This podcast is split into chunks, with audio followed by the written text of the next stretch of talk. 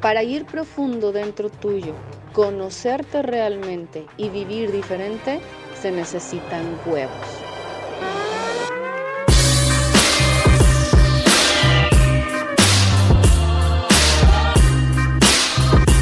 Estás ahora en Voy con Bogar Specter.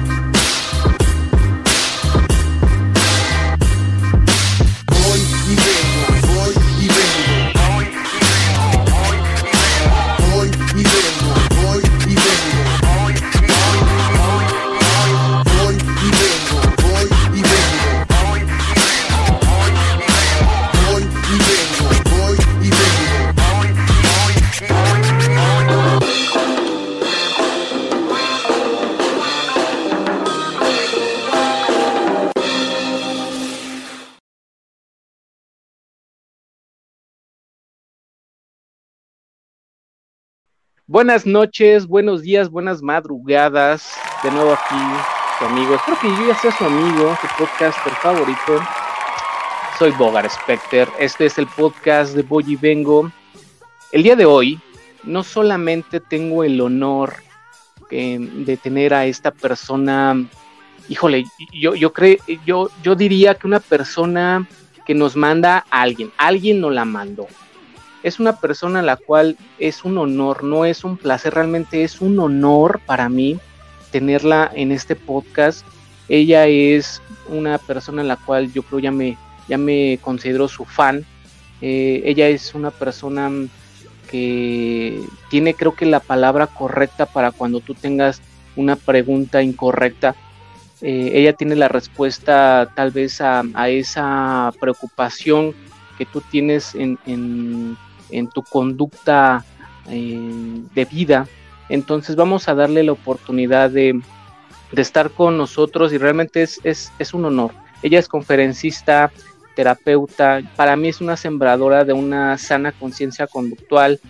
Mm, creo que lleva casi dos décadas siendo una sembradora de este lifestyle contemporáneo de conciencia emocional y me voy a atrever a decirlo, podría decirlo así también, espiritual. Ella es Marisela Ochoa Castellanos. Buenos días, ¿cómo estás Marisela? Hola Bogart, un gusto estar aquí con, contigo. Gracias por la invitación, por abrirme el espacio. También para mí es un honor y un honor también poder... Me encuentran en YouTube como Marisela Ochoa. En Facebook mi página se llama CDCER, Centro para el Desarrollo de la Conciencia. En Instagram, Marisela-Ochoa Cast. En TikTok me encuentran como Marisela 8A20 y el número de WhatsApp es 353 124 0051. No, al contrario, en verdad no lo digo a, diente pelado, realmente es un honor tener este tipo de ser humanos que nos da la oportunidad de saber qué es lo que piensan. Pero quiero que me digas también qué es lo que tú opinas piensas, sabes o crees del tema del día de hoy de este podcast. Quiero, quiero que tú em, nos digas cuál es el tema, pero antes de que entremos de lleno a ese tema, también quiero hacerte unas preguntas. Pero dime, ¿cuál es el tema del día de hoy? Saber o creer. Saber o creer. Es el tema del día de hoy. Es, es, es algo que tal vez no, no, no lo teníamos así como que bien este, estipulado así de o, lo sé o lo creo. Entonces el tema es muy amplio, eh, yo creo que para unos 45 minutos lo que me permita este, estar con ella, pero antes de entrar de lleno a este tema me gustaría preguntarte tres cosas que siempre, eh, bueno, siempre les pregunto algo a mis interlocutores, entonces no sé si me permitas hacerte esta pequeña entrevista. Adelante, por favor. Eh, nos puedes, bueno, antes de esto, nos puedes este, platicar un poquito de tu carrera sobre la parte de, del ser, no sé, terapeuta, conferencista, cuándo empezaste, cómo, cómo te enteraste de qué era lo que te gustaba. Sí, claro que sí. Para mí es, me encanta compartir un poquito de cómo, cómo inicié este camino. Bueno, rápidamente, voy a procurar ser breve. Te cuento que yo desde niña siempre tuve esa inquietud de, y la sensación de que había algo más, ¿no? Entonces me pasa que a los 28 años yo toco fondo por algunas situaciones. Okay. Desde los 28 años empecé en una búsqueda de estar en paz conmigo, estar bien conmigo. En la actualidad yo tengo 46 años. La carrera que estudié es la licenciatura en diseño gráfico y aquí es donde el chip a las personas como que se les tuerce tantito, ¿no? En la, en la cabeza, porque eh, es como, como que no sigue una línea que, que un terapeuta tiene que ser un psicólogo, un psiquiatra. Y, y bueno, empecé con mi camino de, de despertar y a tomar varias herramientas para estar bien conmigo. Después de 10 años, la vida me da la oportunidad y, fue muy, muy fuerte para mí porque después de, mucho tiempo de ser un diseñador gráfico y de tener trabajo con eso, la gente dejó de buscarme como diseñador y llegaba a mi oficina y se sentaban conmigo a decirme, oye, me está pasando esto, ¿tú qué opinas o qué hago? O sea, literal fuiste, fuiste, perdóname, literal fuiste empleada. ¿Cómo? O sea, ¿fuiste empleada en alguna empresa? ¿Trabajaste para alguien? Algún tiempo trabajé para, para la empresa Cinépolis como diseñador gráfico interno, pero la mayor parte del tiempo fui diseñador independiente. Ok, ok. O sea, todo el tiempo estuve trabajando para mí. Solo un pequeño momento en el que estuve viviendo en la ciudad de Morelia, Michoacán, ahí sí pero eh, durante casi 20 años, 23 años de diseñador gráfico, estuve trabajando independiente. Y la verdad en la región en la que, en la que estoy, pues fui la, primera diseñadora en esta región y me fue muy bien, sí me fue muy bien. Pero sí me pasó esa, esa transición que es algo como que nosotros planeamos las cosas, planeas la estructura de tu vida, pero llega un momento en el que la vida misma te dice, no, no es por aquí, y como te comparto, o sea, la gente ya no me buscaba para hacer imágenes corporativas, publicidad, marketing, y de repente era para ver qué hago con mi vida, ¿no? La gente me decía, ¿qué hago con lo que me está pasando?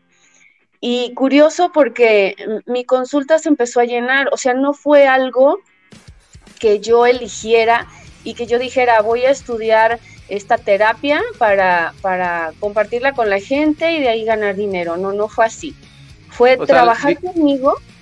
Digamos que, que, la gente te buscaba y tú intrínsecamente la, la guiabas, la asesorabas, le, sugerías, le aconsejabas. Sí, así fue. Fue, pero fue un proceso de estar conmigo, de aprender de mí, de conocerme. Y, y yo creo que ya cuando la vida supo que estaba preparada para compartir un poquito de lo que yo ya había trascendido, fue entonces cuando la gente empezó a llegar. Después de, ese momento, te digo, ahora ya tengo yo 10 años, 10 años de, estar compartiendo en consulta con las personas. Fueron primero como 10 años de preparación conmigo y ahora ya son 10 más de estar con una consulta llena. O sea, la verdad es que me encanta. ¿Tú te la crees? No, no me la creo porque no fue algo que yo planeé. Eso, está muy padre porque empezaste esta, mm, eh, estas respuestas y tu plática la empezaste con una palabra muy interesante que, mencionaste y dices descubrir. Me empecé a descubrir, empecé este descubrimiento, empecé esta eh, transición. ¿A qué, ¿A qué le puedes llamar descubrimiento? Porque lo que estabas haciendo, digamos, era algo intrínseco, ¿no? Algo que tú ni siquiera lo esperabas, pero ¿tú qué, tú qué, a qué le puedes llamar eh, este descubrimiento de a lo que ahora me estoy dedicando? Mira, descubrirnos es saber cómo funcionamos. Yo me, me, doy cuenta cuando yo estaba a mis 28 años, yo creía que mi vida era normal, creía que me enfermaba normal como toda la gente, creía que tenía problemas normales como toda la gente y, y resolvía de la manera normal como toda la gente. Pero cuando yo empiezo a esta transformación, este cambio, a incluir información en mí y a, y a practicarla, me doy cuenta que, que, en realidad estamos programados para vivir de cierta manera. Ah, que no es normal, no es normal como estamos viviendo, no es normal enfermarte, no es normal tener problemas y me da mucha risa interna, no lo puedo externar a veces cuando me dicen, es que tenemos los, problemas normales de todas las parejas. Problemas, problemas eh, podrían no existir si te das cuenta de cómo funciona tu pensamiento, tus emociones, de cómo funciona tu cuerpo, de, de, cómo funciona el, el universo, en el, mundo en el que vives, porque es más allá de lo conocido y empieza a cambiar toda tu estructura. En realidad te conoces, porque no nos estamos conociendo como individuos, simplemente nos enseñan a, comer, a caminar, a hacer las cosas, a vestirnos y lo que sigue, pero no nos estamos conociendo en realidad. Ok, eh, eh, este tipo de pláticas, mm, digo, yo siempre lo he dicho, son pláticas con, con seres humanos como tú, seres humanos que tienen algo nato, a una luz nata, no sé cómo podría yo describirlo, pero me encanta platicar con, con, personas que tienen una forma de ver mm, su vida, eh, obviamente individual, y la vida coloquial, porque siempre me transmiten algo, siempre me llevo algo de estas pláticas, y esto va a estar bien bueno, va a estar bien interesante, pero este, ahora, eh, agradezco realmente que, nos compartas un poco de ti, pero no sé si me permitas hacerte unas preguntas bien raras que a veces las tomo de las personas que me siguen para hacérselas a mis interlocutores y si pudieras contestarme no cerrada, este, sino un poco más a detalle de, qué opinas de esta pregunta y para conocerte un poquito más. ¿Te late? Ahí va. Si supieras que vas a morir exactamente dentro de un año, ¿cómo cambiarías tu forma de vivir o cómo ayudarías a cambiar a alguien su forma? Yo creo que está muy apegado a lo que estás haciendo, ¿eh? ¿O cómo cambiarías la forma de vivir de alguien? Bueno, ahí son dos preguntas. Es, ¿Cómo cambiaría mi forma de vivir? Es lo que me estás preguntando. Ajá. Es que en realidad yo ahorita no la cambiaría. Si yo supiera que voy a morir en un año, seguiría haciendo y viviendo lo que hago. Perfecto, entonces eh, creo que estás en la etapa donde podrías ayudar a alguien en, cambiar su forma de vida.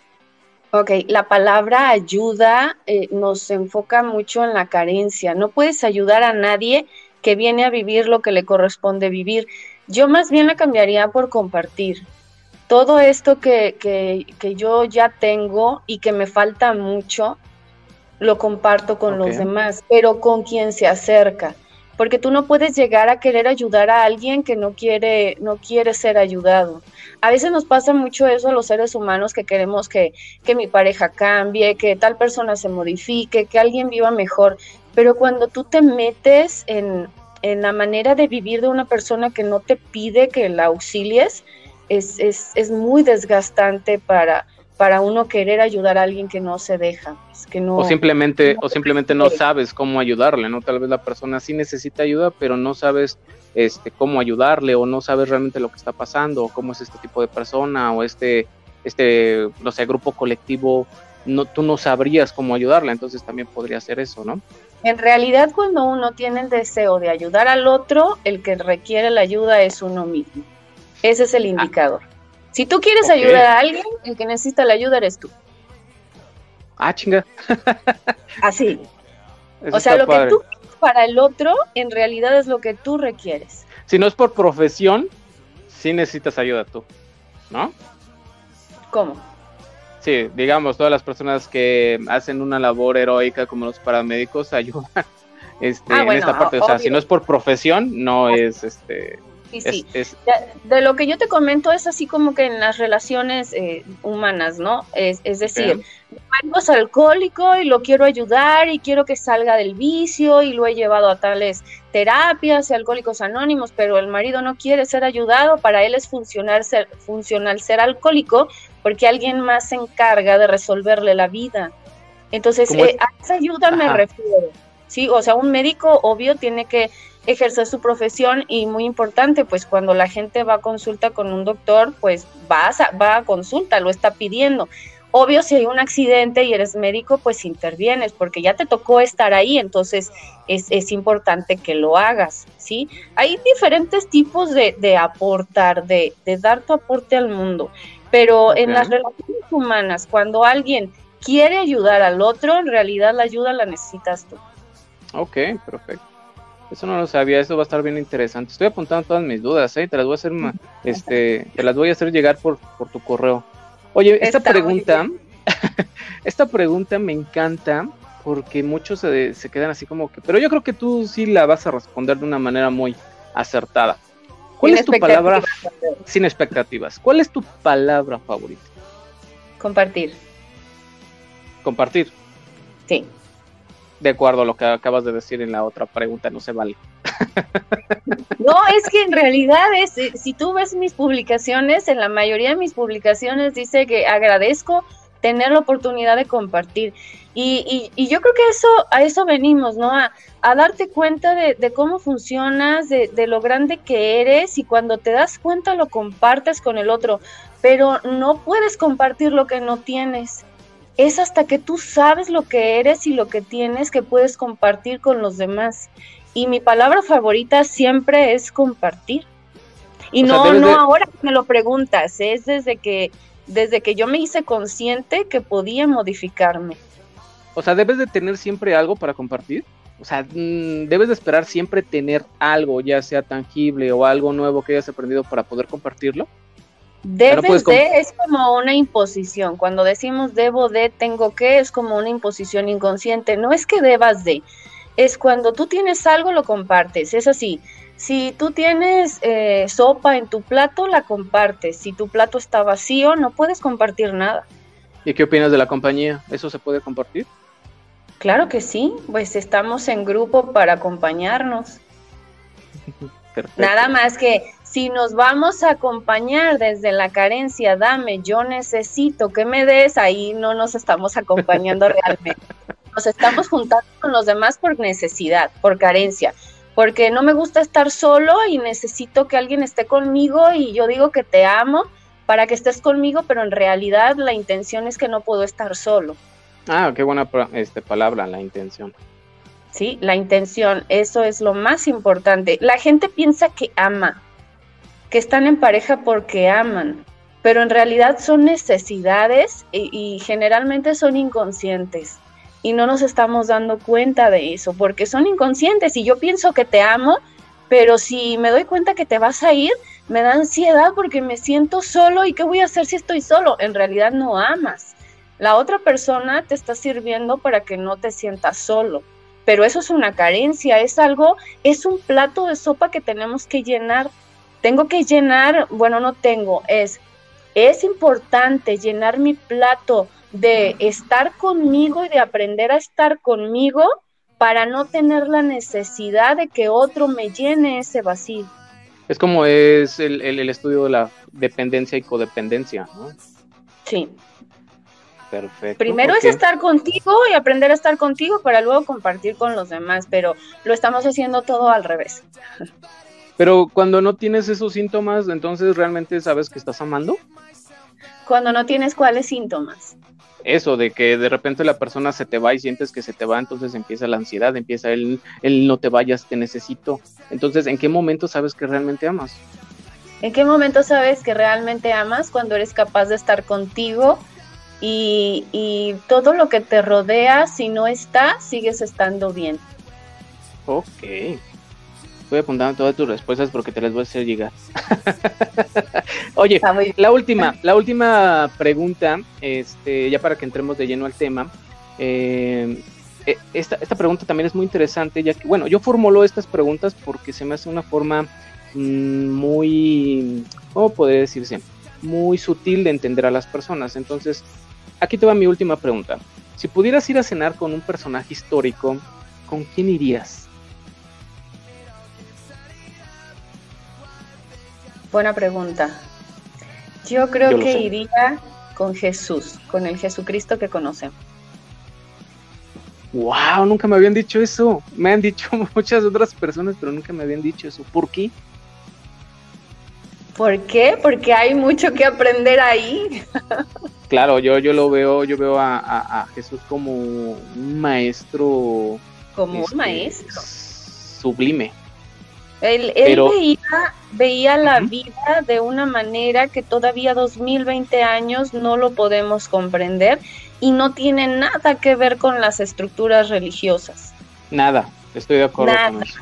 Nada, él, él como, como humano que se sabía espíritu, él tenía todo el conocimiento de cómo funciona todo y, no lo comprendimos, pero también él lo sabía, sabía que era perfecto, porque como el tiempo es relativo, entonces 2020 años después hay personas que lo están comprendiendo.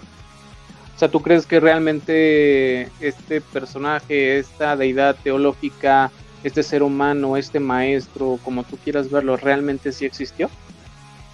Sí, definitivo existe, existe como espíritu y existió como cuerpo. Perfecto. Ok, pues eh, realmente agradezco muchísimo tus respuestas. Son unas respuestas demasiado diferentes a todos los demás.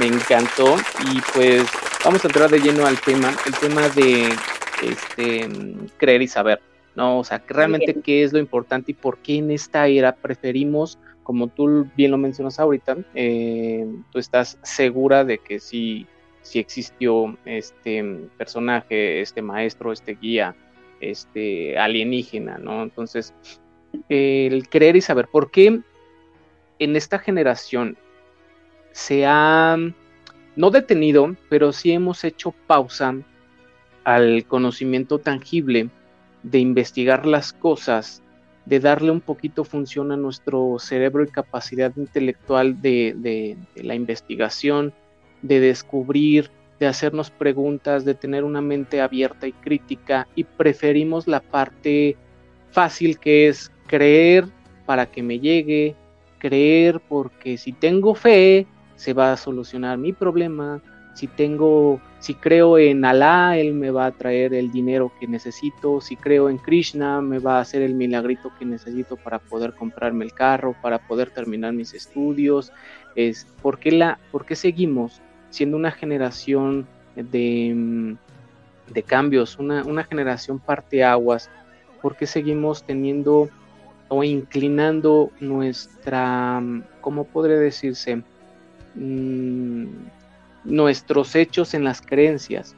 No sé si me explique. ¿Por qué seguimos dejando la parte de, del saber para no tener que creer? Ok, mira, es un hábito en el humano el creer en algo. De hecho, en un cuerpo siempre vamos a manejar creencias. Eh, lo importante aquí es que tú te des cuenta de qué tipos de creencias te destruyen y qué tipo de creencias te construyen. Pero para eso es importante, como te decía al inicio, aprender a conocerte, porque las creencias vienen de generación en generación y simplemente las vivimos y no nos damos cuenta que estamos viviendo una creencia. En la época de nuestros padres era como por obediencia el creer. Eran obedientes, claro. hacían lo que les habían dicho que hicieran. Las generaciones actuales lo que está pasando es que nos damos cuenta que esas creencias de nuestros padres, abuelos y antepasados no están teniendo el resultado esperado eh, de acuerdo a las expectativas de cada quien. Y como no están teniendo ese resultado, estamos cambiando la creencia. No es muy diferente, pero ahora es una creencia de, de, tiempo, de rapidez. Antes era por obediencia, en este momento es por rapidez porque estamos entrando en un momento en donde la tecnología y todos los avances nos están poniendo en el punto de que oprimiendo un botón tenemos lo que queremos. Entonces, el humano actualmente está, está basándose en esa rapidez y en que eh, un curso rápido de inglés y me lo pongo en la noche y mañana ya sé hablar inglés. Y, y voy a aplicar esta ley de la atracción y mañana quiero ser millonario. Entonces, queremos que todo sea rápido y la gente está creyendo para que todo sea rápido, pero luego viene la frustración porque las cosas no están funcionando ni como nuestros antepasados, que por obediencia creemos y vamos a tener resultado, y tampoco está ocurriendo que por la rapidez, la velocidad, las cosas las vamos a aplicar un día y mañana vamos a tener el resultado. Entonces, en realidad, eh, si te fijas, son dos palabras diferentes, la rapidez y la obediencia, pero está haciendo lo mismo porque nos lleva a la misma frustración y al mismo resultado de no vivir lo que queremos vivir. Entonces, si de acuerdo? no va. Eh, eh, en algo, en este, ahorita en tu, en tu analogía es de que intrínsecamente la gente necesita saberlo. O sea, intrínsecamente yo sé que la herramienta no incorrecta del todo, pero una herramienta rápida y fácil es el celular, es este Black Mirror donde necesito saber quién fue Jesús, ¿no? A ver, ¿quién fue Jesús? Yo teniendo 13 años, mis papás no me quieren decir porque mis papás también son chavorrucos, en la cual también están en una transición de no saber si creer o no creer. Entonces, a ver, yo como, como este mm, adolescente quiero saber quién, quién, quién es Jesús. Entonces, lo primero que hago, ¿qué es? La herramienta del celular, la herramienta del Black Mirror, la herramienta del Internet, pero intrínsecamente necesito saberlo. O sea, como humano tenemos esa necesidad de, de encontrar de buscar. Somos nómadas, somos este, personas que necesitan saber qué más allá, ¿no? Personajes históricos, Colón, este, los mismos filósofos, Sócrates, que se la pasaban viajando, descubriendo, este, necesitamos saber, ¿no? Desafortunadamente, como tú lo dices, buscamos la, la, la fase fácil, que es no solo porque tengo el celular en la mano, o este, voy a descubrir realmente la verdad. Pero intrínsecamente necesitamos saber, ¿no? Es por eso que, como tú dices, ya no está funcionando como nos lo inculcaron nuestros papás, nuestros abuelos, porque al fin de cuentas las creencias que nos inculcaron era por respeto, tienes mucha razón. Por obediencia. Por obediencia, ajá. Sí, porque es diferente el respeto a la obediencia. Anteriormente decían que respetaban, pero era más miedo que respeto. Sí, era más temor. Pero entonces el punto es saber o creer. Estamos hablando de que creemos en cosas que no están teniendo resultados. La importancia de saber es que tú puedes tener un sustento de lo que crees. O sea, saber, el, el, conocimiento te libera, eso es definitivo. Yo hasta que empecé a saber, a conocer, fue cuando me, me empecé a quitar la venda de los ojos de todas las creencias que estaba repitiendo y que pues me estaban llevando a vivir una vida que no me gustaba, que me estaba trayendo conflictos físicos, de relaciones internos también, yo no me sentía bien con mi vida, no me gustaba mi vida, no me sentía bien conmigo. Entonces el saber a mí me, me quitó la venda de los ojos. Es muy importante saber pero más allá de saber eh, lo, que, lo que puedes googlear o, o, todo ese tipo de conocimiento es es que te llegue la, información adecuada o que busques la información adecuada, pero para conocerte. Porque aquí el saber, en realidad lo importante de saber no está en, en, no sé, toda la información que te puedas, te puedas devorar. El saber está en cómo funcionas tú, de verdad eso es bien importante. Cómo funciona el, el humano, cómo funciona tu cerebro, tus emociones, es saber de ti, saber qué hacer cuando tú tienes una emoción, qué hago conmigo, cómo sé eso. ¿Sí me explico? Entonces, esa es la importancia de saber, el, el, conocerte a ti, saber cómo funcionas, de qué va la vida, para qué vivimos lo que vivimos. Ahí el saber es muy importante. Cuando tú tienes todo ese conocimiento, entonces en lo que crees se modifica y los resultados también son diferentes. Pero de, mi, de ahí mi pregunta, o sea, creer o saber, o sea, mira, todo lo que me estás diciendo, ajá, van, van de la mano, pero todo lo que me estás diciendo, eh, y, y, de hecho lo recalcas como algo muy importante, ¿no? El conocerse, pero dime, dime, ¿para qué es importante conocerte? O sea, ¿cuál es la prisa de conocerte? O sea, nosotros somos sujetos, ¿no? yo creo que eh, eh, en, el estudio de la, de, la filosofía, que es la, mamá de la psicología, de la física cuántica, lo que y sus ramificaciones, ¿no? ¿Cuál es la prisa de, conocerte? O sea, si nosotros somos sujetos, no podemos nosotros mismos, individualmente, yo, yo Bogart, yo, yo Bogart, no me puedo analizar como un objeto. O sea, sería caricaturizarme para poderme analizar. Yo individualmente, y está fundamentado psicológicamente, yo no me puedo autoayudar, no me puedo psicoanalizar y no me puedo conocer por mí mismo.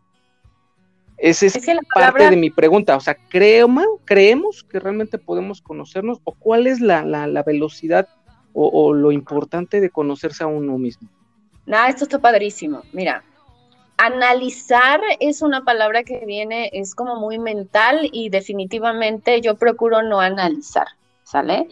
Entonces, de, lo que te estoy hablando del, conocerte es bien fácil.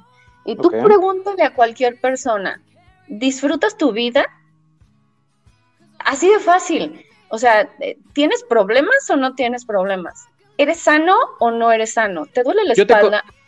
yo te contestaría no todo el tiempo. No todo el tiempo. Entonces, ahí yo te puedo preguntar a ti, eh, ¿y qué, cuáles son los lapsos más grandes? ¿Los de dicha en tu vida o los de conflicto? Mm, yo creo que todo eso lo generamos nosotros. Yo creo que, fíjate, fíjate cómo, pero fíjate cómo te lo estoy contestando. Yo creo, ¿vale? Me voy más al de que no lo, no lo sé. O sea, yo creo, es una ideología. Entonces, esa y es eso es no conocerte. ¿Es el que, perdón? Eso es no conocerte. Cuando tú me dices no sé cuáles son los lapsos más grandes, si los de dicha o los de caos, eso es no conocerte. Y tú estás viviendo tu vida. Deberías saber. Pero ¿por qué debería? O sea, ¿cuál es el objetivo? Porque es tu vida. ¿Para qué? O sea, yo sé cuando estoy en dicha y cuando estoy en caos. Y también sé cuál es la constante. Yo te puedo decir que antes de mis 28 años mi constante era el caos. En este momento es la dicha. Pero cuando yo tenía 28 años, yo no sabía que mi constante era el caos. Simplemente vivía porque así era la vida. Tu constante era, el caos. ¿Mandé?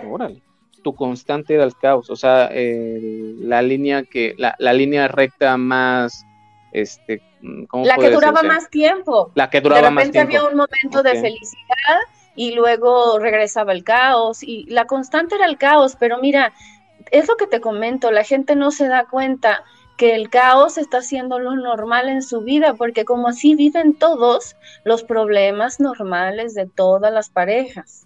El dolor de espalda normal, me duele la cabeza, tengo colitis, ay, tengo gastritis y la gente piensa que eso es normal. Fíjate que esa, esa palabra me pica demasiado, esa palabra me pica demasiado porque, híjole, llegar a la definición de qué es normal me pica demasiado y es tan amplio yo creo que también me eh, sería un insulto que me dijeran a mí como que, ay, eres bien normal, eres bien ordinario, no sé. Entonces, esa, es lo que tú... que vivimos. O sea, la gente piensa que los problemas son normales. De acuerdo a la conducta colectiva del ser humano, ¿no? de acuerdo al colectivo, ese es el punto, que podemos vivir diferente, pero es, ¿a qué sabe el mango? no sabes a qué sabe el mango hasta que pruebas el mango. No, y aparte el mango te puede saber a ti diferente como me puede saber a mí. Exacto, y no lo puedes explicar. Por eso te digo que en, en general el humano vive el caos como algo normal. Ve los hospitales, o sea, es, es que eh, nada más básate en el resultado todos los divorcios que hay, los conflictos de pareja, los niños abandonados, las enfermedades, la gente en el hospital, solo básate en el resultado. Y, seguramente algunas de las personas que nos estén escuchando pueden decir, pues es que esa es la vida y es normal. Te lo juro, va a haber personas que lo estén pensando en este momento que no se están escuchando. Pero no, no, eso no es normal. Así funciona el colectivo, pero es importante que el humano se conozca y se pula para vivir diferente. Claro, como la parte de la... Entonces, la prisa Bogart es que la sociedad se está derrumbando. Pero va a ser el proceso de cada persona. En mi caso, pues mi prisa inició a los 28 años cuando toqué fondo. Y yo te lo puedo eh, ejemplificar con mi consulta. Las personas que llegan es porque ya no pueden más porque ya intentaron todo y no funcionó y ya están, el agua les, les sobrepasa la cabeza y no pueden más. Entonces ese, ese es el momento en el que están listos para el cambio. Desgraciadamente el humano se está esperando hasta que está ahorcado. Sí, al, al como dicen por ahí, al, en el filo del abismo, ¿no? Y desafortunadamente en el filo del abismo es cuando todos cambiamos, pero ¿por qué esperarnos hasta ese momento? Digo, yo individual, digo, el, pensamiento individual es muy peligroso, pero eh, yo en, mi, en mis creencias, en mis ideologías, en mis preguntas, en mi mente crítica, podremos decir que, que, siempre me he hecho esta pregunta y se lo, se los hago saber a, a, psicólogos, a curas, a pastores, este, a políticos, personas que, que platican conmigo, o sea, ¿cuál es lo importante de conocerse uno mismo. Tú me lo estás contestando tal vez eh, de, de, todo lo que tú has aprendido, de todo lo que tu carrera últimamente te ha enseñado, el momento tangible de golpe que llegó a tu vida y lo has aprendido así. Y es por eso que me lo puedes exponer de esa manera. Yo por eso este o, o, tú sabes por qué ya es importante conocerse a uno mismo pero es hasta que pruebas el mango ¿mandé? es hasta que pruebas el mango. Si no pruebas el mango, no sabes lo rico que sabe y lo importante que es saber a qué sabe el mango. y, estamos regresando al tema, o sea, no sabes a qué sabe hasta que lo pruebas y sabes lo que es, lo que es ese sabor, ¿no? Es hasta que sabes que te das cuenta de lo importante que es.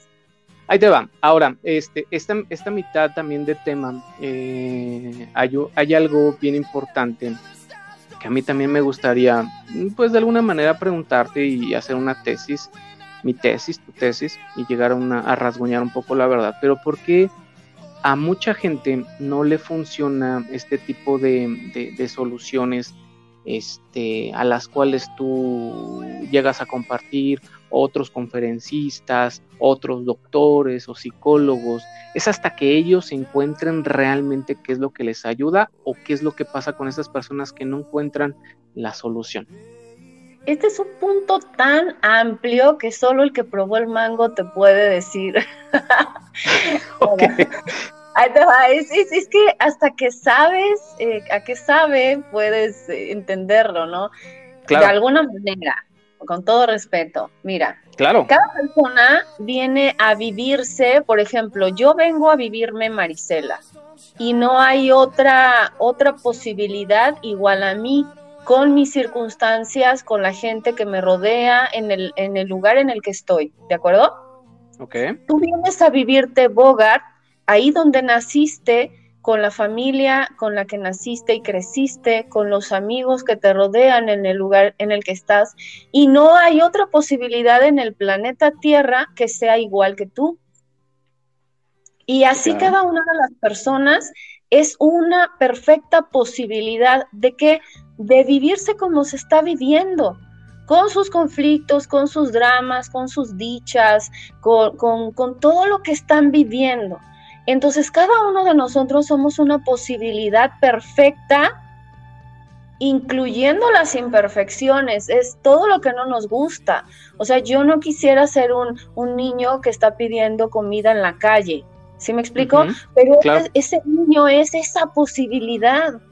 Y, es el único que la está viviendo y todos nosotros nos nutrimos de esa, esa forma de vida, de, de esa posibilidad de ese niño es, algo como una conexión colectiva que más allá del cuerpo. Entonces, cada uno de nosotros, siendo esa posibilidad perfecta, con dolores y todo, que no nos gustan, eh, se va a, vivir como tenga que vivirse, con los procesos que tenga que vivirse. Entonces, cuando yo tenía 28 años que empecé a cambiar, dos años antes, una persona me dijo, mira, puedes entrar y tomar este curso y te va a caer muy bien. Y yo le contesté, no, gracias, yo estoy muy bien. Eh, me duelen las rodillas, digo, no le contesté así, pero yo lo pensé, me duelen las rodillas, me duele la cabeza, tengo insomnio, estoy enojada conmigo, con todo mundo, pero estoy yendo yo al psicólogo y me está dando una pastillita y todo está muy bien en mi vida. ¿sí? Y esa persona que me invitó al curso seguramente me estaba viendo y decía, estás bien pendeja. o sea, yo ya sé que sabe el mango y te lo estás perdiendo. No sé si me explico. claro, pero... En ese momento dije no, porque no era mi momento. Dos ah, años después, toque fondo, la misma persona me dice, Mari, yo sí, por favor, por favor, el salvavidas, lo que sea. ¿Me explico? Entonces, cada persona tiene un proceso y va a haber afinidad con algunas personas y herramientas en diferentes momentos de tu vida. La herramienta que yo tengo en este momento no la tuve hace 20 años. Fue una distinta. Si yo he tenido la herramienta de hoy hace 20 años, me había explotado el cerebro. Es importante que tu cerebro, tu red neuronal se vaya expandiendo y vaya eh, teniendo esa esa base para las diferentes posibilidades. Entonces, por eso a algunas personas no les sirven las conferencias, las, las dinámicas, las meditaciones, las herramientas, el psicólogo y muchas de las oportunidades que tenemos hoy en día. Es esa la respuesta. Cada uno es una posibilidad única, irrepetible, diferente y cada uno está viviendo el proceso que requiere en el momento en el que está en el momento exacto para esa persona. Sí, claro, viendo lo individual, porque tal vez lo que a ti te funcionó no me funcione a mí en este momento. Lo que a mí vas me a resolver con lo que tú requieres, así Exactamente, lo vas a resolver con lo que tú requieres en el preciso momento que, que tu despertar este, llegue, en el momento en el que estás, eh, sí, es resonancia. La información que tú tienes, celular, biológica, álmica, está generando una resonancia como las ondas electromagnéticas, como las onditas del Internet, ¿no? Ese, ese icono que vemos ahí para representar el Internet son ah, ondas electromagnéticas. Entonces nosotros también generamos ondas generamos esta, esta información electromagnética.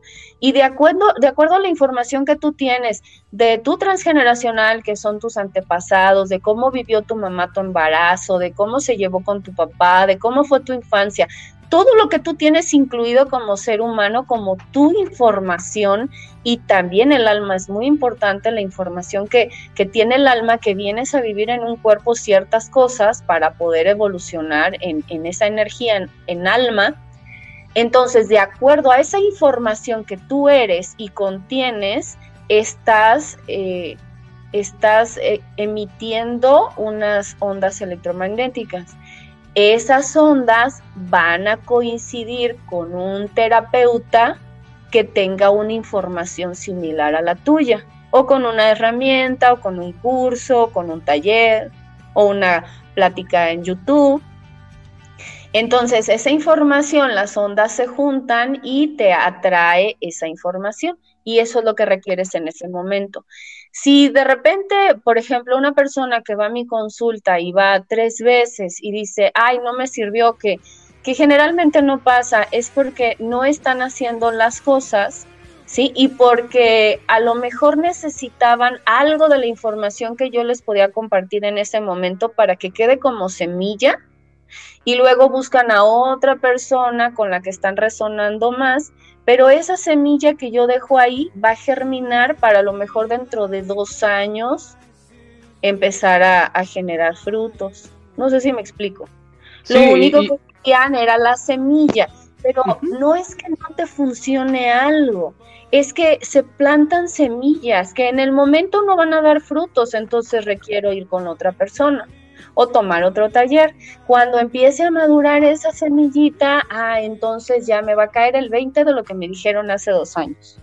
Y no por eso tu forma de pensar va a cambiar por, por lo que yo dije, por lo que tú dijiste, por lo que tú me sugeriste, perdón, por lo que el maestro me sugirió, por lo que el cura me sugirió. O sea, tal vez yo agarre esa semillita de cada uno de estas personas que de alguna manera me quisieron aportar algo a mi, este, pues sí, a mi, a mi forma de vida.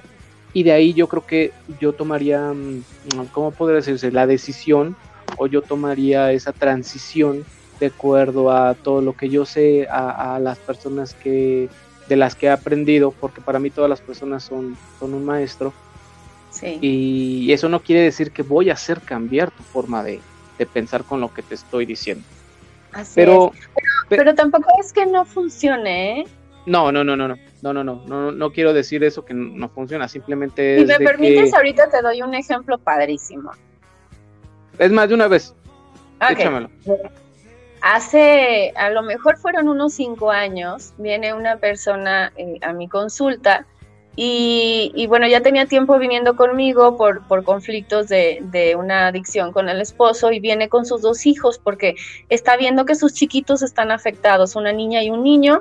Y bueno, la niña creo que tenía como 11, 10, 11 años. El punto es que yo les enseño una herramienta para que aprendan a, a sentir y soltar sus emociones. Y ahí quedó, no volvieron los niños y la mamá la jamás regresó, ¿de acuerdo? Hace dos semanas llega una chica a mi sesión, 20, 21 años más o menos, y, este, algo dentro de mí decía, ¿cómo que la conozco?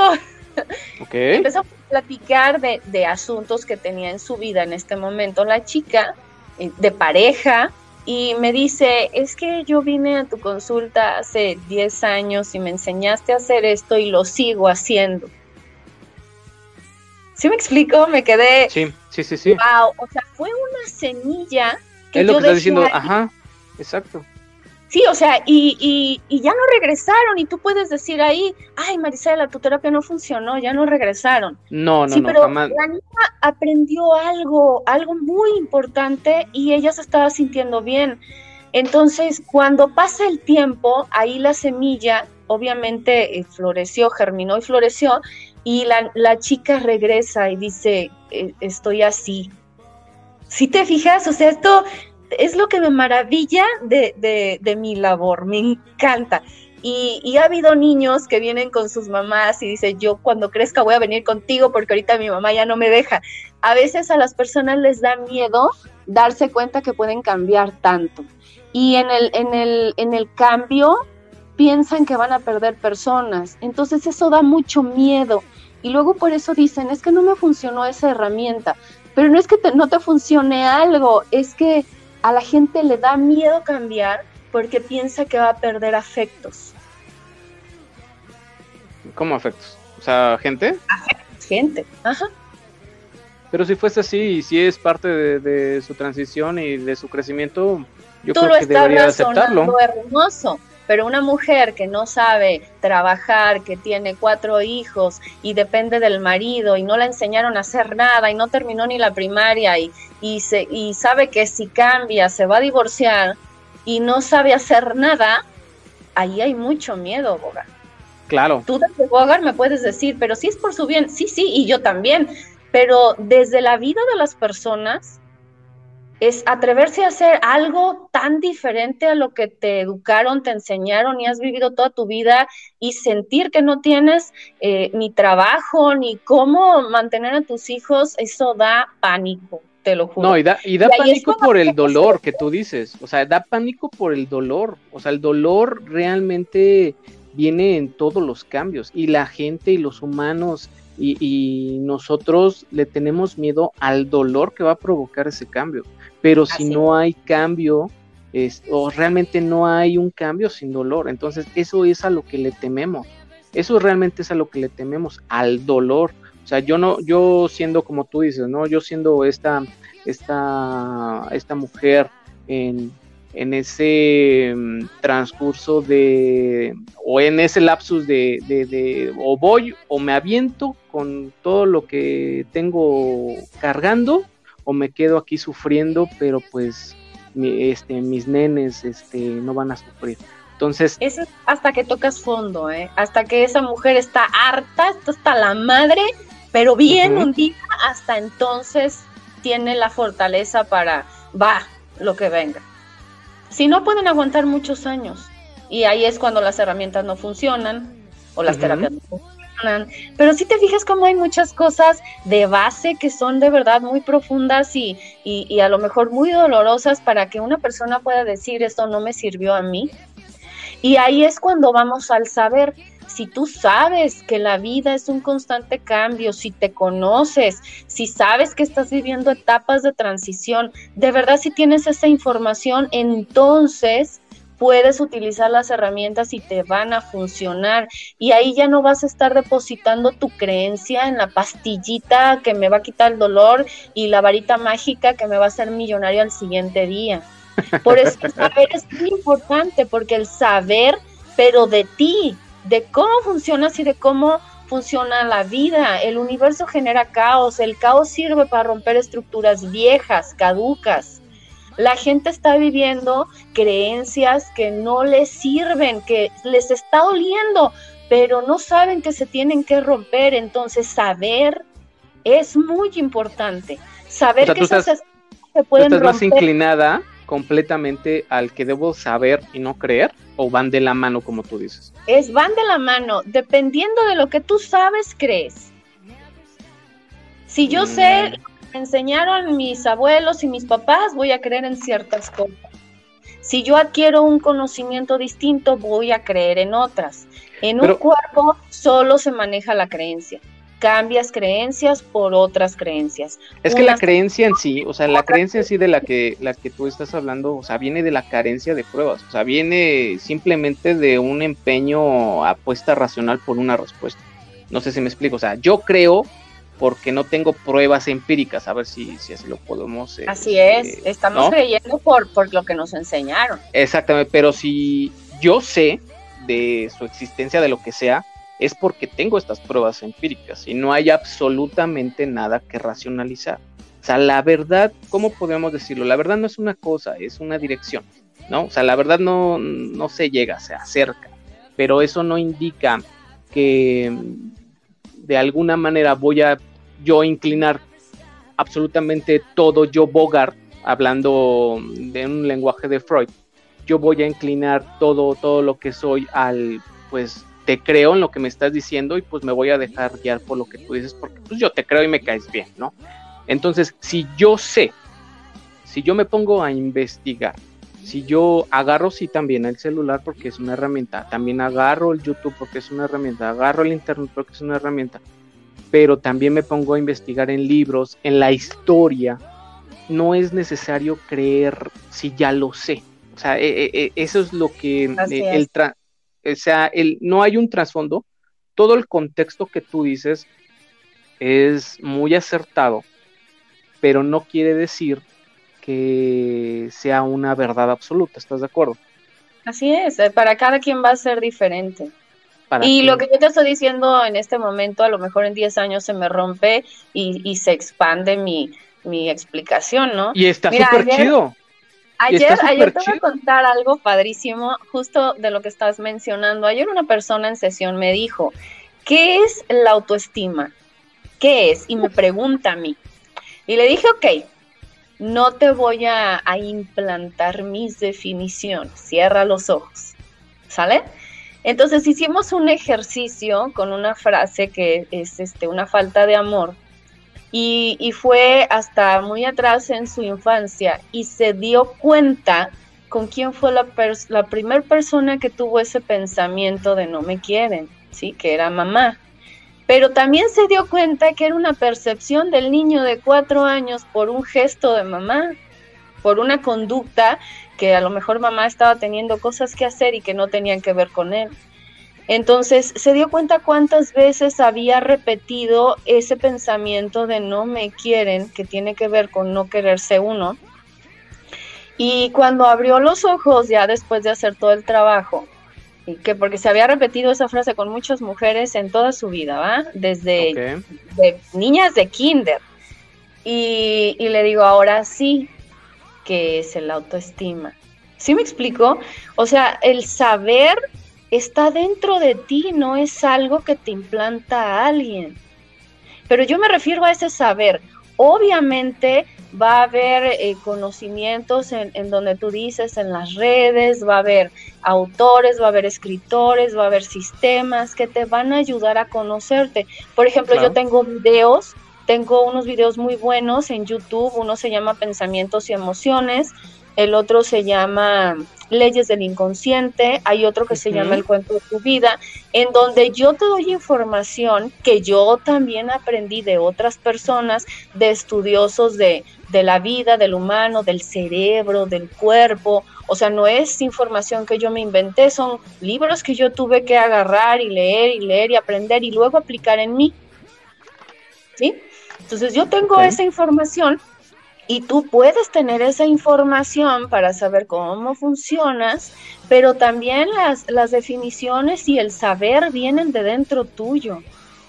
No tiene que ser algo que te diga otra persona porque para mí la autoestima puede ser diferente por como lo he vivido que para ti que tienes ese, ese estilo de vida con, contigo como bogar, con la gente que te rodea y vas a tener tu definición.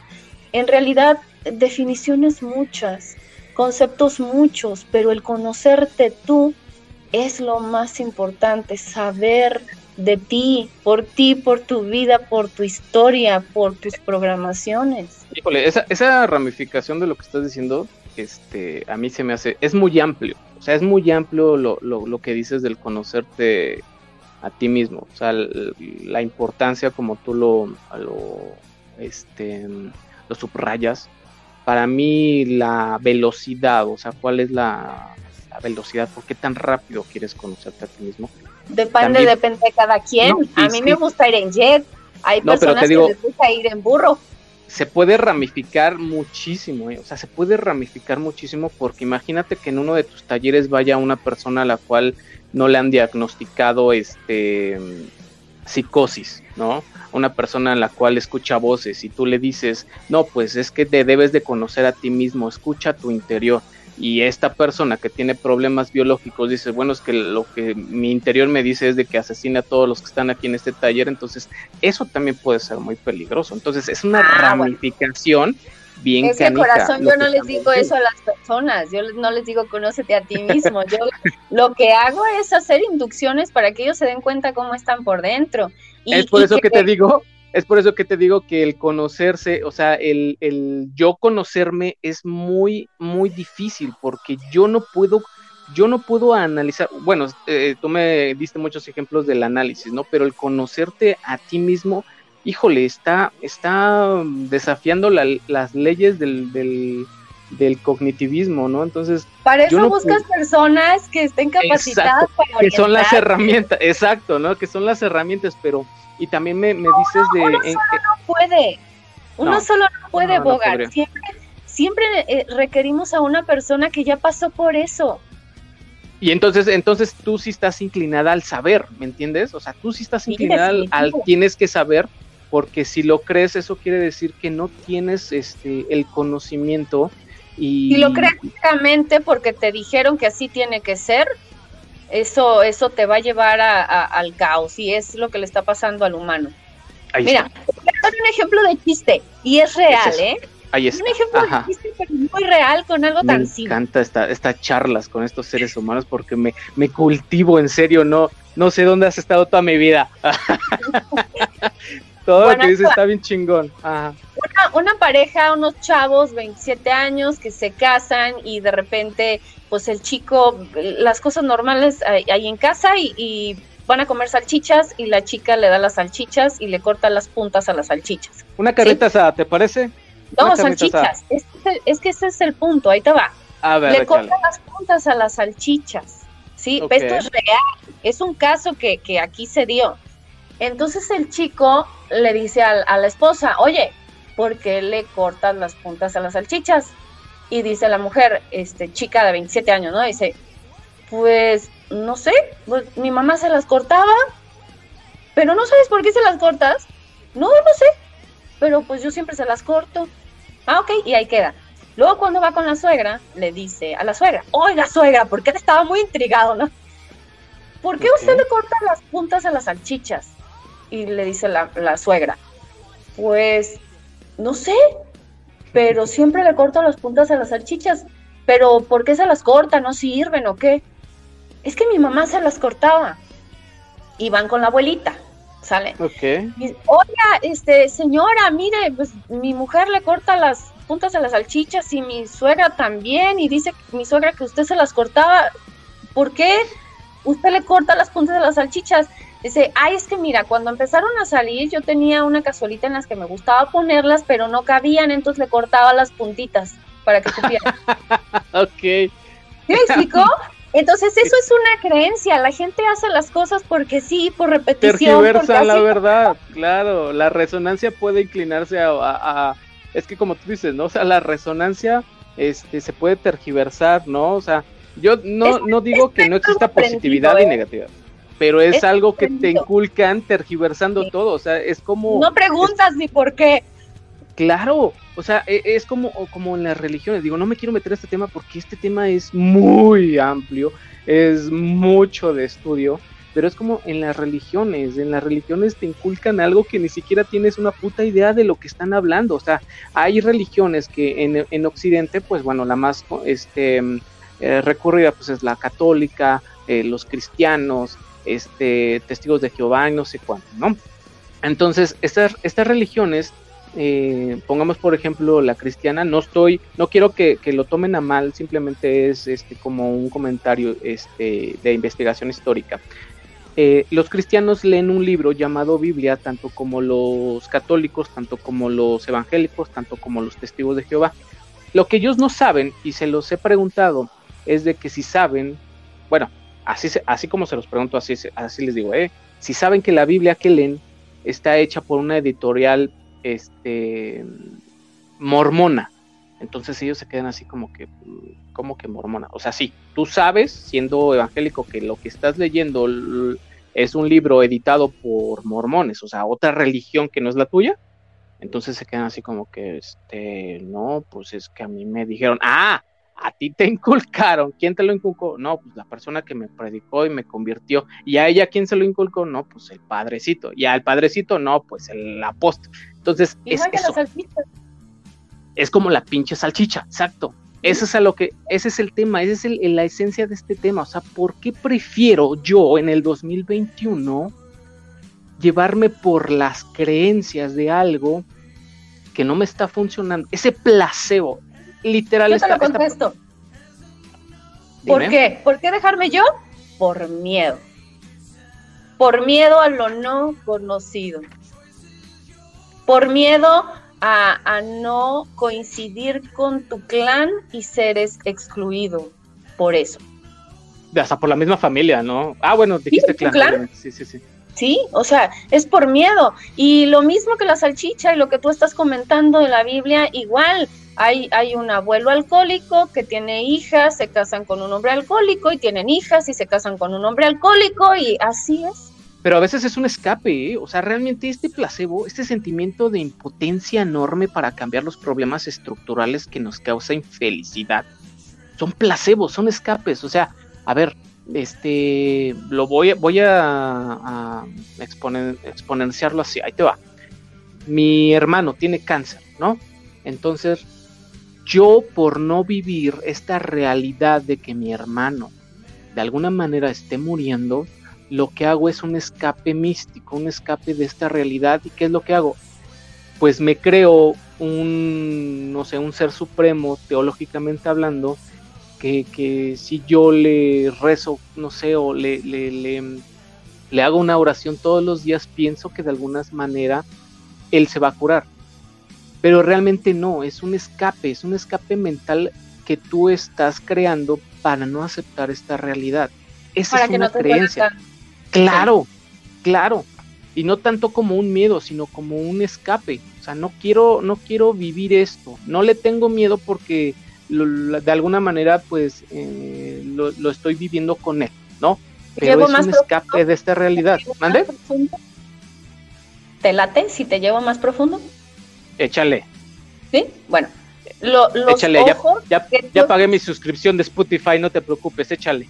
Ok, los ojos que tú estás mostrando en este momento, la mirada que estás mostrando es, tengo un hermano con cáncer y yo no tengo cáncer, entonces voy a rezar para, o voy a pedir a un ser supremo para, de, de una como una manera de escape para no sentir tanto dolor, ¿ok?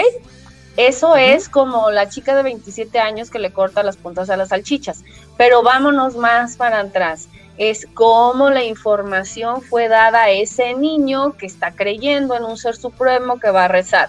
Entonces, generalmente es con miedo. Si te portas mal, Dios no te va a querer. si te portas mal, te vas a ir al infierno. Si no rezas, te va a pasar esto. Si no vas a misa, te va a pasar esto. Y ahí hay miedo. ¿Sale? Luego, cuando el miedo se detona al miedo a perder al hermano, es una asociación, entonces voy a rezarle a, esta, a este Dios que yo tengo porque estoy sintiendo el mismo miedo, pero la base es el miedo.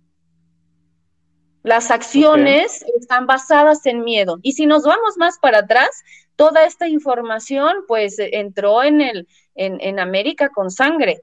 Es decir, ves a la cruz, no, pues a, los nativos, no, pues no, pues no, ¿qué es la cruz? ¿Yo por qué la voy a besar? Pues besa la cruz, no la besas, ahí estaba el hijo, le cortan el cuello, le dicen al hijo, besa la cruz, sí, sí, sí, beso la cruz. O sea, ese miedo, ¿sí me explico? Sí. Y tú puedes ver algo así, eh, el hermano tiene cáncer, está rezando para no sentir dolor, sí, pero la base, el fondo, lo profundo Ahí es a donde vamos y eso es saber de ti. Mm, ok. Ouch. Mm, algo sí, algo sí. palabras, porque. ¿Cómo? No me digas que te dejes sin palabras. No, es que no sé si mencionar esta palabra de que no estoy del todo de acuerdo en. Está bien. Porque el miedo es más instintivo, porque el miedo es más instintivo. ¿Mande? ¿Sabes a qué sabe el mango? Pues a mí me sabe agrio. Porque si no sabes no tendrías que estar de acuerdo. No, está bien, estoy jugando. No, pero eso es lo bueno de una plática, o sea, tú tienes una tesis, yo tengo una antitesis y de ahí sacamos o rasguñamos la verdad. O sea, no hay una verdad absoluta la información inconsciente es la más poderosa, porque en tu información inconsciente están todas tus acciones, a veces conscientes, a veces no conscientes. Generalmente son activos. Entonces, en toda la información que no conoces de ti, están tus acciones y tu estilo de vida. Y volvemos a, lo básico, el, tratar de yo de, de conocerme es creer que puedo conocerme. Pero pero hacer un, autoanálisis sería recurrir a personas o herramientas como tú lo mencionas para que me ayuden a saber este quién es Bogart. La palabra guía es diferente a ayuda. ¿La palabra qué? Guía. Siempre somos guías, no ayudamos a nadie. Ok. Solo somos guías. Ok, entonces recurrir a estas guías, recurrir a estos, ¿podremos manejarlo también como apoyo? Sí, claro. Ok, pero es eso, lo que, lo que yo quiero transmitir es de que, y, lo anoté porque así yo lo, lo investigué y yo creo que con esto yo me quedo. O sea, el creer, el que cree no sabe, y el que sabe no tiene necesidad de creerlo. Yo creo que tú estás muy inclinada, muy, muy inclinada a las personas que deben de saber. Y eso yo creo para mí, fíjate, utilizo la palabra creer, ¿no? Pero dices de, deber es imposición. No, nadie que no requiera saber va a saber. Es como que yo no defiendo que se...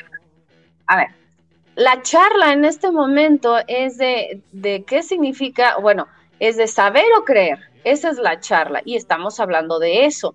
Pero si me preguntas a mí que si todo el mundo tiene que saber según mi percepción y de si yo quiero que todo el mundo sepa, no, no quiero que todo el mundo sepa. Ah, no, yo no, no, no, no, no. Saber todos. Pero el deber, el deber, no, no, no, o sea, yo no lo puedo poner como un literal o redundantemente como imposición. Pero las personas Mm, necesitan saber. O sea, las personas necesitan saber. Que sepan. Porque nos llenamos de estos placebos, o sea, nos llenamos de estos placebos como, o sea, nos llenamos de esta distracción como un formato válido, pensando que estas herramientas que tú mencionas son infinitas, cuando no es cierto, cuando ya los recursos se están acabando. O sea, yo creo que mañana voy a salir bien, yo creo que con este el psicoanálisis que me, que me dio mi terapeuta voy a salir adelante. O sea, no podemos vivir siempre con este tipo de placebo. Esas son expectativas. esta, esta perpetualidad paulatinamente yo creo que es el problema en esta generación de por qué creen, por qué, por qué les da pereza el conocimiento. De hecho, es una fobia el, el no querer Cree que va a ser rápido. Ajá. Exactamente. Entonces, no es una imposición, pero las personas necesitan saber cómo se inculque, ese es el problema. O sea, cómo se inculque el, único medio en el cual se está inculcando el, conocimiento y, la mente crítica es la escuela, es la academia. La vida, bueno, pues la vida te lo hace saber, pero de una forma muy lenta, ¿no? Entonces, ya cuando tienes 35 años, 45 años, te preguntas, ¿quién soy? No mames, o sea, ya tienes 45 años, güey, cagándola y apenas te estás preguntando quién soy y ni siquiera los filósofos en 4000 años han descubierto realmente esa pregunta. Sí, pero esas son etapas en la vida, o sea, te vas dedicando de los 0 a los 7 años, son unas experiencias y es para eso, y de los 7 a los 14, y generalmente empiezas a cuestionarte cuando, cuando estás entre los 35, los 40 años, generalmente en los 40.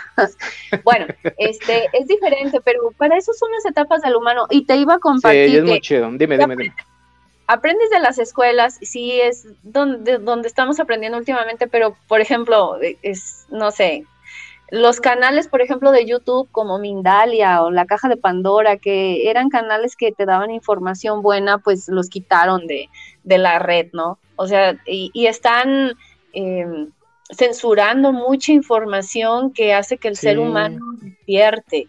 Y bueno, pues eso, pues es triste, pero nos está tocando vivir lo que nos corresponde vivir y así como tenga que ser será. Ah, me quedo con eso, eso está, ese, esa frase me encanta, esa frase me encanta, o sea, todo lo que tenga que ser, que venga, todo lo que va a ser, va a ser y ta, o sea, vive la vida, no te preocupes tanto. queremos que sea diferente, Bogar, esa es, es la bronca del humano, es que debería ser diferente, no, es que si si realmente tuviera que ser diferente, sería diferente. Pero Todo lo que ocurre es porque así tiene que ser, nos toca transitar por ahí. Fíjate que me estaban enseñando algo sobre los 12, creo que son 12 pasos de las personas, este, bueno, me lo estaba enseñando una persona que va a estos grupos de neuróticos anónimos y de alcohólicos anónimos, y hay unos 12 pasos que ellos siguen, ¿no? Y no precisamente porque esos 12 pasos sean exclusivamente de ellos, pero tienen mucho trasfondo esos, digamos que esa guía donde dice que tú no puedes manejar lo que no puedes manejar, o sea, simplemente no puedes preocuparte, este, aterrorizarte por algo que no está en tus manos, que, que está fuera de tu control, ¿no? Como el simplemente el universo o la muerte, ¿no? Entonces yo me quedo con eso, me quedo con el de lo que tenga que pasar, lo que tú tengas que vivir, lo que tú tengas que experimentar va a llegar, ya llegó, este, pero, pero vive la vida la PlayStation. Eso es como que lo que debemos no descartar. La vida es. La vida es. Es. Y es en este momento con lo que estás viviendo, con la bronca que tienes, con ese problema, con ese marido, con esa mujer, con esas broncas económicas, es tu vida, no es la de nadie más. Y es importante empezar a estar presentes, conscientes con nosotros para vivir cada uno nuestras vidas. Señoras y señores, con ustedes, Marisela, un aplauso por favor, muchísimas gracias, de verdad, de verdad que me llevo muchísimas cosas de, de, esta plática tan, híjole, yo creo que me alimento de, de, temas nuevos, de temas que se deben de tocar. Esto es lo que no debemos de perder. Esto, las pláticas, los diálogos, la dialéctica, las conversaciones, de aquí realmente se sacan las buenas ideas y se llega a rasguñar un poco lo que es la realidad y la verdad. De verdad, de verdad te agradezco muchísimo que hayas estado aquí. ¿Ya me colgaste?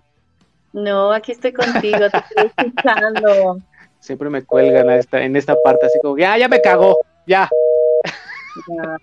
no, pero de verdad, mira, de verdad creo que eres una persona que, que, necesitamos en este plano existencial. Qué bueno que tal vez este, ya hayas vivido muchas vidas, tal vez este, alguien te mandó, tal vez simplemente eres una persona que despertó y quiere compartir esa parte con muchas más personas. Nos enviamos todo.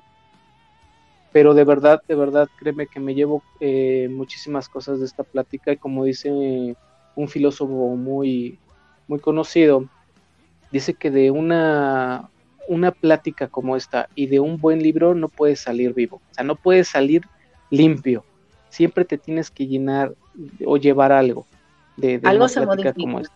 Claro, eso es lo que no debemos de perder, o sea, si tú lees mucho y no sales vivo o, sales completo de un buen libro, entonces no aprendiste nada. ¿no? Si de una buena plática como esta realmente no aprendiste algo, entonces no valió la pena, pero pero me encanta. Esto esta, este tipo de diálogos es lo que no se debe de perder. Es más, voy a cancelar en este momento Instagram. Ah, no va. Muchísimas gracias. Te dejo eh, este final del, de, este podcast. Este, nuevamente te agradezco muchísimo. Y bueno, yo soy su amigo Bogar. Espero que yo ya sea su amigo y su interlocutor favorito, Bogar Specter. Este es el podcast de Boy y Vengo los dejo con esta maravillosa persona, con esta maravillosa mujer. Despide el podcast, por favor. Gracias, Bogart, otra vez por la oportunidad de compartir, como siempre. Y bueno, pues eh, esto, chicos, se trata de vivir así como estás, con, con lo que sea que te rodea. Eres una posibilidad impresionante, nadie va a ser como tú, nadie, no te estás repitiendo en ningún lugar y eres muy valioso, y muy importante. Y lo primero es ser importante para ti. Conócete, date cuenta que hay maneras de vivir diferente y aprendamos todos a disfrutar de cada momento. Gracias, eh, mi nombre es Marisela y estoy al servicio. Gracias, Bogart. Nos vemos, nos vemos. Un abrazo, bendiciones. Bye. Bye.